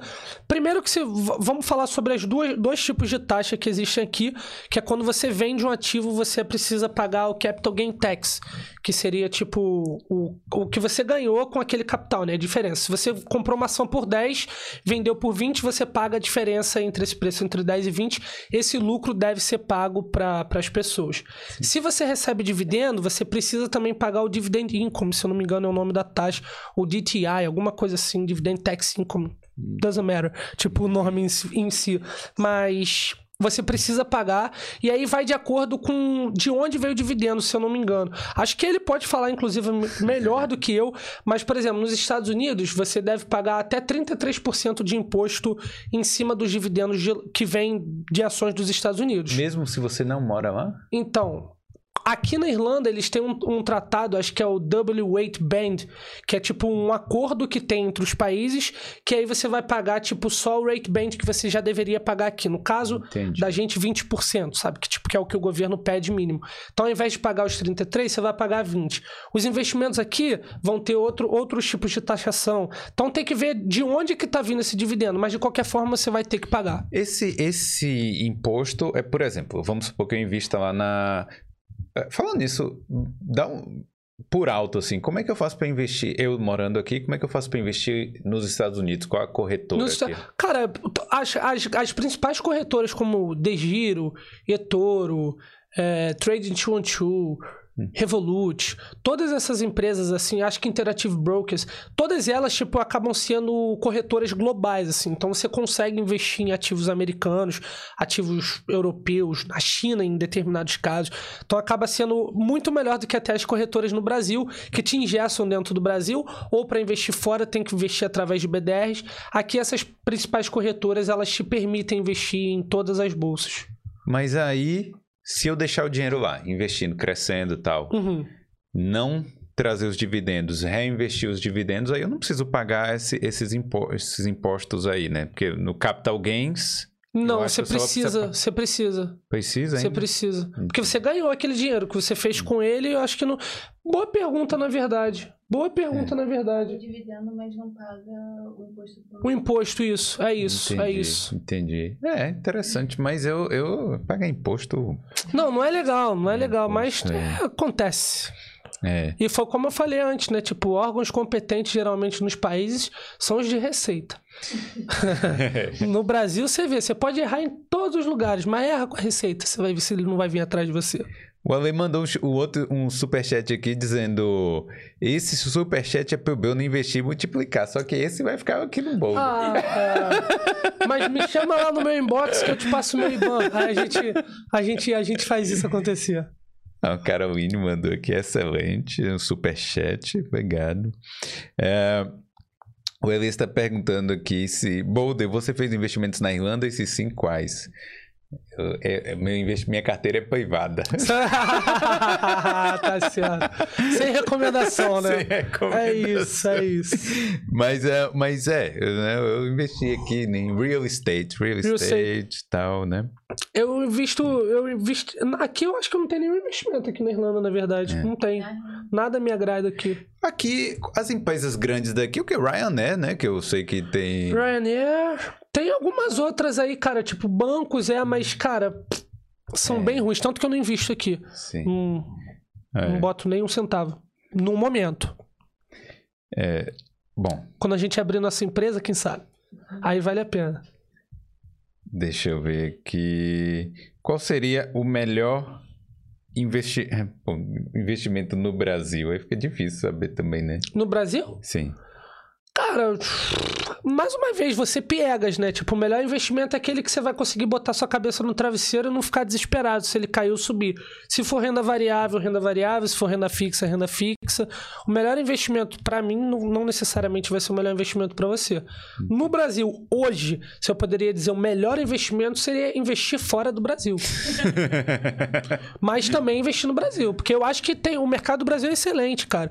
Esse problema político, né, essa estabilidade política que vai acontecer e tal, acaba sendo algo chato, mas não impede que o investidor no longo prazo, tipo, a gente vê pessoas que investem há 30, 40 anos que passaram por governos ditatoriais, tipo, governo de esquerda, direita, centrão, direita, esquerda, centrão de novo. Então, isso É. acaba sendo meio que irrelevante. Mas medida de proteção de patrimônio traz um pouquinho aqui pra fora, seria o melhor investimento. Se a pessoa for um- uma empreendedora lá tal, eu acho melhor investir no, no próprio, próprio negócio, negócio. lá, né? Mas isso em qualquer lugar do mundo. Se você tem um empreendimento que vai te trazer algum retorno bom, é muito melhor você investir mais nele do que investir no, no- no investimento em terceiros. É a visão de sócio, né? Se você é dono de fato, você tem que ser mais dono do que nunca. Se você só é acionista, você é dono. Mas se você controla a tua empresa, você tem que dar muito mais valor a ela do que você daria para um investimento qualquer. É, às vezes, em alguns lugares, é, tipo, em algumas consultorias ou mentorias, né? Você vê. Eu não sei se, vo- se passa isso pela sua cabeça, mas você vê, assim, alguém que. Que tem um potencial de ter um negócio, aí você fala: olha, você com esse dinheiro, ao invés, de, é, é, ao invés de você investir na Petrobras, sei lá onde, Sim, né? Vejo, vejo. Tem alguns alunos, tipo, tem alunos meus que chegam completamente perdidos, sem noção de nada, falando, ah, cara, eu quero botar, tipo, um dinheiro ali, tipo, se eu botar mil, quando é que eu consigo cinco mil? Eu falo, cara, pô, que- me, Assim, fala. me fala Se você que eu- descobrir, eu quero saber isso daí também, que eu monto um curso disso agora.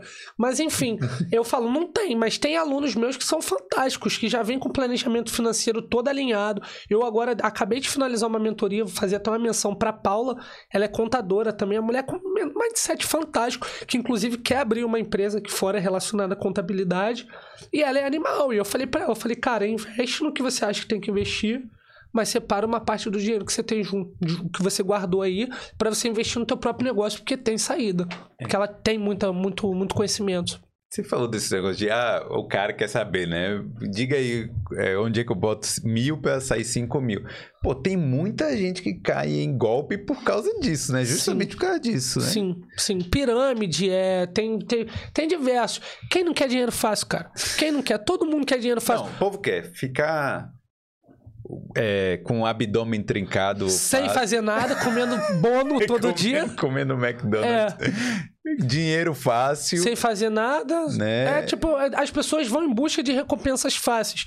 E geralmente as coisas que. Se você puxar na tua memória, desde a tua infância, as coisas mais difíceis que você fez e que você obteve êxito são as que mais te marcam e são as mais gostosas. Porque, tipo, tudo faz parte do processo evolutivo. Então, em um dado momento, eu era um cara que eu não, não guardava dinheiro, eu só gastava torta direito, maluquice.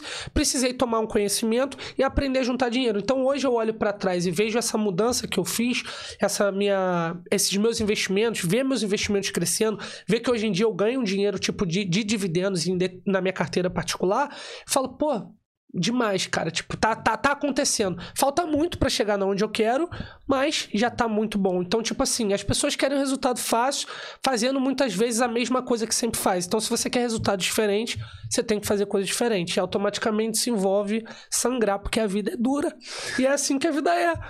Eu costumo, a minha esposa sempre fala, fala, cara, às vezes você é muito grosso. Eu falo, cara, sabe qual é a diferença de ser grosso e ser uma pessoa que, tipo assim, entende como a vida é? É, é de fato isso, tipo, eu não sou grosso, eu só sou direto. A vida é dura, cara. Se eu não te falar a verdade, a vida vai bater na sua cara. Então, se alguém chegar pra você e falar, se você botar isso daqui, você vai ganhar 10 mil daqui a dois meses, cara, espera um ano, vamos ver se seu dinheiro não desapareceu, se essa pessoa não sumiu com o teu dinheiro. Não existe a possibilidade. Tipo, um amigo meu passou por isso. Ele me perguntou, ele falou, cara, o que, é que eu devo fazer? Eu falei, cara, isso é furado, isso é furado. Ele foi, ele pegou o dinheiro do. O marido da. O, o pai da esposa dele morreu, deixou uma herança de, sei lá, 80 mil reais. Ele pegou o dinheiro da herança da mulher e fez isso. E no terceiro, quarto mês começou a dar dor de cabeça. Por sorte, ele conseguiu bater o pé e conseguiu pegar o dinheiro dele de volta, com os rendimentos bons até. Só que ele viu que, tipo, que demorou dois meses pra ele receber, sendo que todo mês ele iria. Aí quando eu falei isso pra ele, eu falei, cara, isso é esquema, isso é esquema. Eu tô te dizendo isso há três meses, sai fora. E aí ele saiu, ele foi me dar ouvido. Só que aí agora ele já tá fazendo outras maluquices, que as pessoas querem retorno fácil, isso é, isso é fato. Falando, é, rapidinho, você falou da, da sua esposa e, e, né, realmente a gente pulou um pouquinho na timeline aí. Sim. Como é que foi que vocês. é, Vocês vieram juntos pra cá? Não. Como é que foi que vocês... Não, eu, como eu te falei, eu, eu ganhei o dinheiro de um processo, fiz isso daí tudo. E aí, faltando. Eu tinha um ano e seis meses, um ano e cinco meses, assim, do dia que eu comprei até o meu embarque. Dois meses depois, eu fui pra uma festa e eu conheci minha esposa. Eu olhei pra ela, ela olhou pra mim, aí eu falei, ela tá me dando muito, muito brincando. Mas aí ela, tipo, mas a gente tava se olhando. Você tem tipo, direito de resposta. é, não, é verdade. Então, é pra falar a verdade. Então, tipo, foi assim. E aí eu virei pra ela e falei assim, cara, é. Tô curtindo ficar com você. A gente ficou no primeiro dia, no dia seguinte a gente se viu e foi, foi indo, foi indo, foi indo, foi indo, foi indo. E aí a gente ficou, tipo, muito junto. Quando eu vi com dois meses, eu falei, cara, eu tô, eu tô apaixonado. Tipo, eu vou namorar com ela. E ao mesmo tempo, meu, o diabinho na minha orelha falou, cara, tu vai fazer um intercâmbio, cara. Não faz isso. Não faz isso, não namora. Só que eu tava gostando dela, eu falei, vamos namorar. Aí a gente veio pra cá. Quando chegou o momento de fazer o intercâmbio, a gente resolveu abrir o relacionamento. Foi o momento que a gente teve essa decisão. Aí viemos, aí, tipo, com dois meses a gente fechou o relacionamento. É, eu vim. Aí fechei o relacionamento, a gente fechou o relacionamento. Com três, quatro meses ela resolveu vir pra cá. Tipo, porque a princípio eu só ia fazer os oito meses, melhorar meu inglês e voltar pra aquela minha vida que eu tinha no Brasil, do direito infeliz, mas que eu tava encaminhado. E quando eu cheguei aqui, as coisas começaram a mudar. Eu falei, cara, existe a possibilidade de você vir. Ela também estava insatisfeita e ela veio pra cá.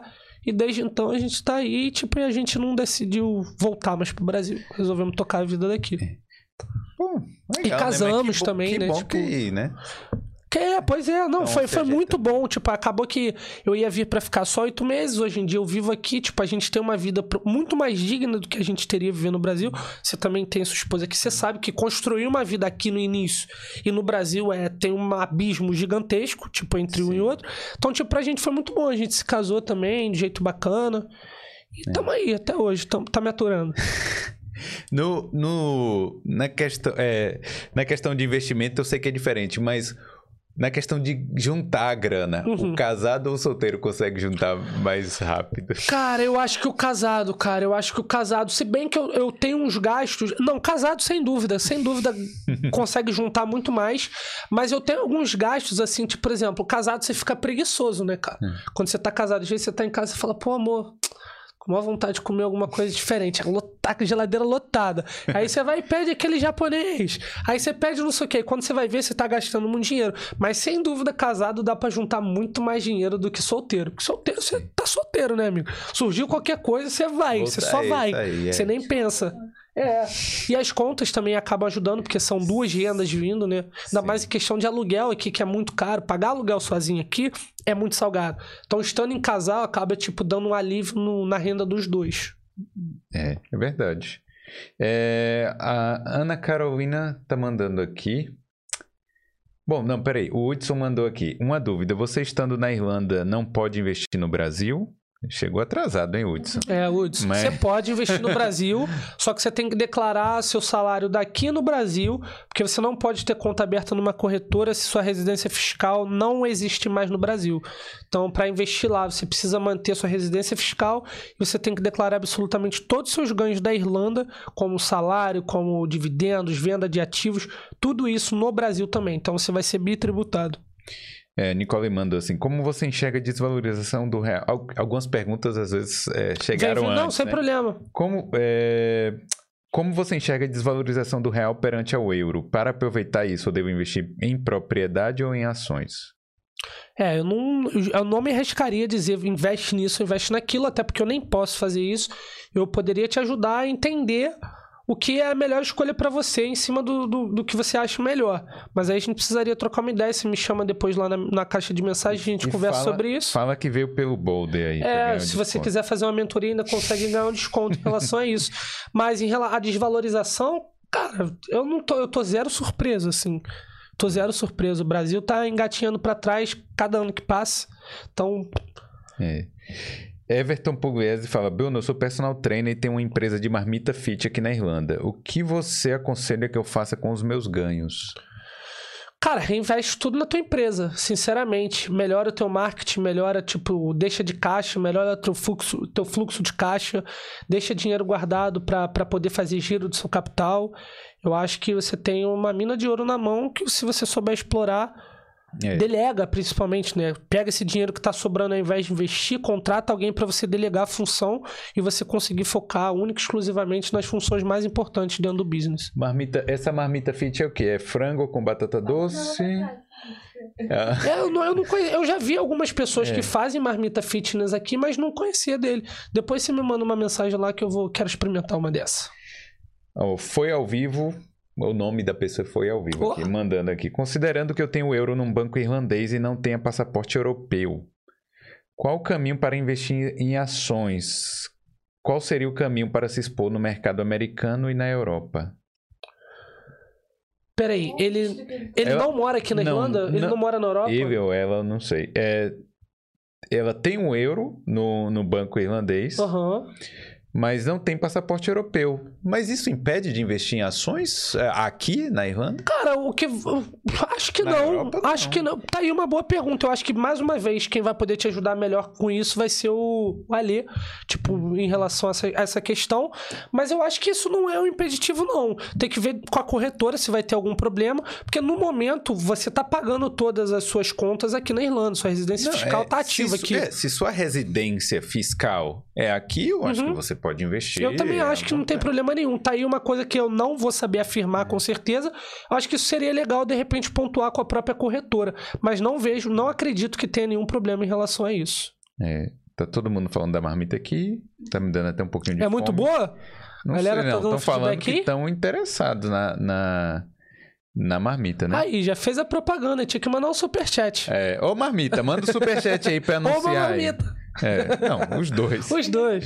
Ah, o Leonardo tá mandando aqui, por que o Bruno não investe no mercado financeiro da Irlanda? Porque eu acho o mercado daqui muito ruim, muito, muito cru, muito baixo. As empresas. Eu, Qual, é, qual é a bolsa de valores li- daqui? Cara, eu não lembro o nome, mas tem a Bolsa de Valores daqui, se eu não me engano, acho que tem 20 ativos negociados só. E, cara, os números das empresas não são nem um pouco atrativos, sabe? Tipo, é aquilo que eu te falo. Para você investir, você tem que ter um certo conhecimento geral, tanto da empresa, tanto que ela prega, o cenário macroeconômico, onde ela está inserida, qual é o tipo de valor. Então, aqui na Irlanda, não tem nenhuma empresa realmente que me chame atenção. Tipo, nenhuma que fale, vou investir meu dinheiro. Um dia, quem sabe, o intercambista investidor abre o capital aqui, aí vale a pena. E o do do Reino Unido, do UK. Tá, quando a gente está falando em Europa, a gente está colocando o Reino Unido aí no, no balaio, no bolo também, não. Não, não. Não. Mas Reino Unido tem empresas melhores, mas eu também não invisto. Eu, para investir em stocks, né, que seriam tipo as ações aqui fora, eu prefiro direcionar o meu investimento no mercado que é mais forte nos Estados Unidos. Aqui na Europa, eu invisto através de ETFs. Eu invisto em bolsas, tipo, daqui na Europa, os ETFs são negociados nas bolsas daqui, e um dos meus ETFs, ou dois, tipo, são relacionados a empresas aqui da Europa. Um replica os principais empresas pagadoras de dividendos daqui, e outro é mercado emergente. Olha, a Sônia Pugliese está dizendo, eu tenho casas no Brasil e, e vivo de renda. Olha, maravilha. É Pugliese, né? É. Achei que seria melhor eu comprar casas na Irlanda e fazer o, me- o- o mesmo, fazer o mesmo ao invés de trazer meu dinheiro de lá para cá. Olha, deixa eu responder. Você responde o que você. Não, mas assim, beleza. O Gad fala. É. As casas no Brasil, se você viver de renda lá no Brasil, você vai tirar o seu, os seus, sei lá, 6 mil reais de aluguel de, que você recebe lá e vai transformar em mil euros aqui. Sim, fica quase elas por elas. É, não vai, mas não vai valer muito a pena, né? Sim, não, não. Tipo- Eu, particularmente, eu não gosto desse tipo de investimento engessado em imóvel, tá? Vamos partir dessa premissa. Tipo, a não ser que você tenha muitas outras fontes de renda, mas você engessar todo o seu investimento, tipo, em imóvel físico, como você mesmo falou, se der alguma M, você tá enrolado. Então, tipo, eu particularmente não gosto. Mas, se for viável pra você, mais uma vez, vou dar aquele papo piegas. Encoste sua cabeça no travesseiro, onde você vai estar mais tranquilo? Tendo os imóveis aqui ou no Brasil? É questão totalmente de gosto, assim. É, assim, eu tenho uma opinião que eu acho assim que a sua casa, sei lá, né, tipo, claro, se você, a sua casa eu acho legal você ter, né? Mas se você tem é, uma oportunidade de ver aquilo, é, porque tem gente assim, tem gente que tem a, a- aquela facilidade de construir um terreno, Sim. sabe? Aí o cara compra o terreno, aí Ele constrói levanta lá a casa embora. e vai e vende Sim, ou aluga, faz kitnet, sabe? sim. Eu não tenho muito esse perfil, né? De estar lá, de Botar a mão na massa. é, verificando obra. Nem, Sim. nem de, de, de ser o gerente da obra lá. Sim. Eu, eu não, não tenho muito esse Mal a perfil. pintura, né? O mal fiscaliza a pintura. É, aí assim, claro, você pode ter a sua casa e você pode ter uns outros investimentos. Claro, diversificando, Concordo. né? É isso, diversificando sempre, diversificando sempre. Mas aí tem que ver o que, que faz mais sentido pra você, ou ter aqui ou ter na Europa, né? É. O... Tô dizendo aqui, eu quero marmita. Ó, a galera. Fala aí, fala aí da marmita. Manda o superchat aí. Galera fixou na marmita do, do, do, do amigo. Contrata a gente pra, pra, pra gestão aqui do marketing. é. Ah, a Tainá fala: você investe em venture capital? Venture Não. capital. Não. Mas venture, o que, que é? Venture capital é, é essas empresas de tecnologia, né? Uhum. Tipo, mas não dá pra uma pessoa normal investir assim? Ou dá? Cara, até- geralmente as pessoas que trabalham dentro dessas empresas conseguem, né? E por fora também, mas aí geralmente você precisa investir um capital um pouco mais alto, né? Hum. Então, hum, eu prefiro investir de forma, mais uma vez, segura. Tipo, existem empresas consolidadas, já comprovadas no mercado. Pra mim faz muito mais sentido. É... Vem cá, e daqui pra frente, Bruno? Falando assim de sua vida. Vai ser Irlanda mesmo. Cara, eu não sei se Irlanda, eu não me prendo muito aqui. Nesse momento, eu acredito que eu vou viver ainda bastante tempo na Irlanda, mas o clima aqui pega um pouco pra mim. Como um bom carioca que sou, sinto uma saudade de uns 40 graus, de sentir o sol queimando nas costas. Então, não sei se Irlanda vai ser o meu caminho, não sei se Europa. Amanhã tudo. Não fecho possibilidade pra absolutamente nada. Mas hoje eu tô muito feliz aqui, cara. Eu me sinto feliz, me sinto, tipo, útil pra comunidade, principalmente. Acho que isso era algo que me faltava um pouco. Hoje eu me sinto muito mais útil fazendo o que eu faço, ajudando pessoas. Então, eu sinto que eu tenho uma relevância aqui no que eu falo pras pessoas que resolveram me escutar. Então, Mas é muito Sigo legal, aqui. né, velho? Tipo, o que, que você sente assim? uma- vamos dizer, uma pessoa que começa a mentoria com você, mas que não entende nada. nada, nada. Como é que se sente, pelo menos, dando um norte pra Pô, pessoa? cara, é muito gostoso. É muito gostoso. E, tipo, eu não vou nem usar o pessoal da minha mentoria em si, porque seria, tipo, muito blazer falar, tipo, só do pessoal da minha mentoria. Às vezes, uma pessoa que assistiu meu vídeo que fala, cara, tipo, porra, muito bom. Tipo, mudou minha concepção sobre isso. Pô, tu me ajudou muito, sabe? Uma mensagem dessas vezes, tipo, pode parecer muita bobagem. Antes de eu estar no meio digital, eu achava que isso as pessoas falavam pra parecer bonitinho. Mas às vezes você realmente não tá num dia muito bom, às vezes você posta aquele vídeo com conteúdo animal, que quase não tem visualização, quase não tem nada, e aí no dia seguinte alguém te manda uma mensagem na DM falando, pô, cara, tipo, seu canal é muito bom, continua, tipo, você me ajuda muito. Então, é, isso é o mais gostoso, assim, tipo, isso é muito gratificante de fato. É verdade, né? E assim, os comentários eu falo pra galera, deixa o comentário aí, porque o comentário é a forma.